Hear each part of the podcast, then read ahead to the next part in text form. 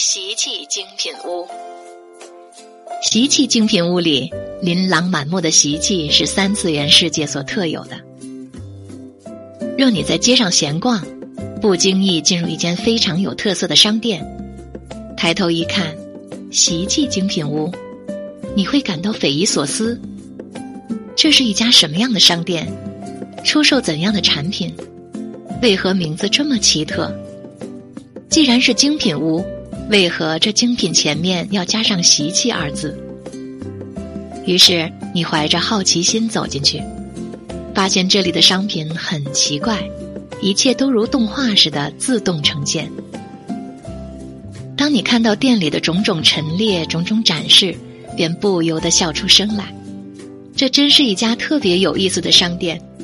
出售的都是很有趣的商品，每一件商品都不相同，会有那么一些差别，但每一件商品又指向同一个方向，那就是我值。把我值拿出来出售是吗？你问道。店员微笑着回答你：“不是，这只是展示。当你认识到习气之后，你就会注意到它。当你越来越加以注意。”你会发现，它居然凭空消失了。于是你会心满意足的走出商店。这时又会有另一位顾客怀着好奇心走进来。这个商品怎么又出现了？原来它是一种映射，会根据不同的顾客映射出种种不同的形态。真是有趣，是吧？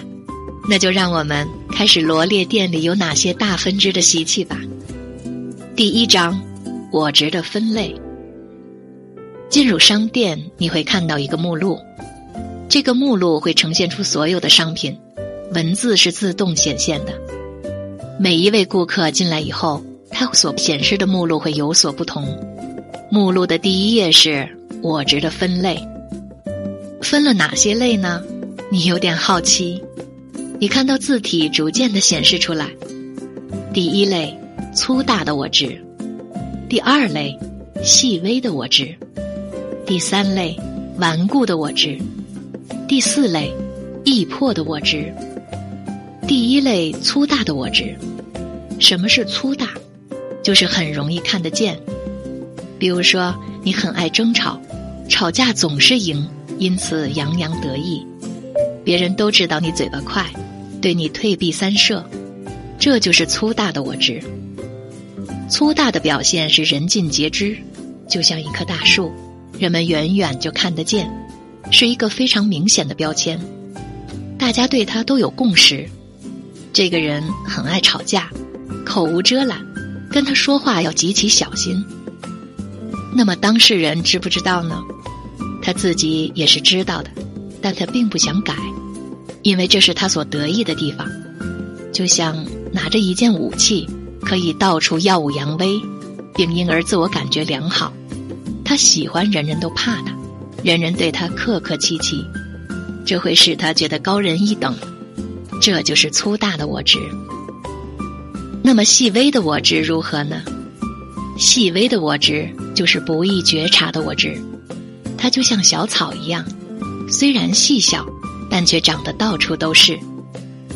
怎么会到处生长呢？因为不易觉察，它会随时随地冒出来。比如说，好嘀咕，爱在背后说闲话，嘀咕别人的长长短短、家长里短，并成为一种习惯。他善于隐藏，在众人面前总是表现出一位老好人的样子，可是转过身去就开始嘀咕。细微的我知，自己不容易发现，好搬弄是非。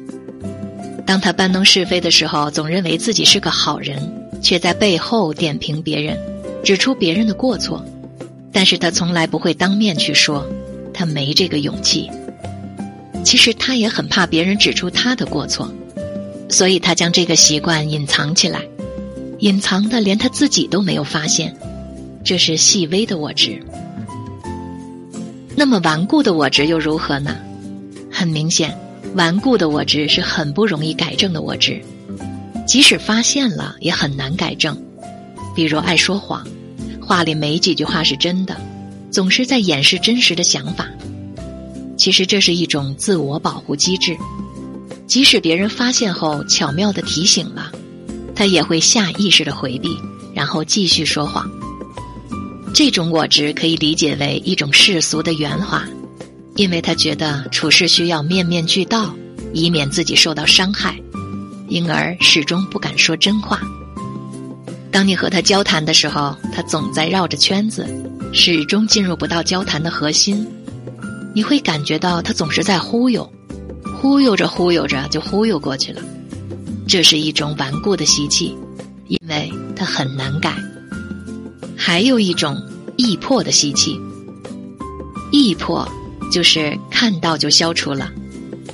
当有人善意的提醒你，你注意到了就改正了。比如你正在往地上扔一团纸巾，有小朋友看到走过来说。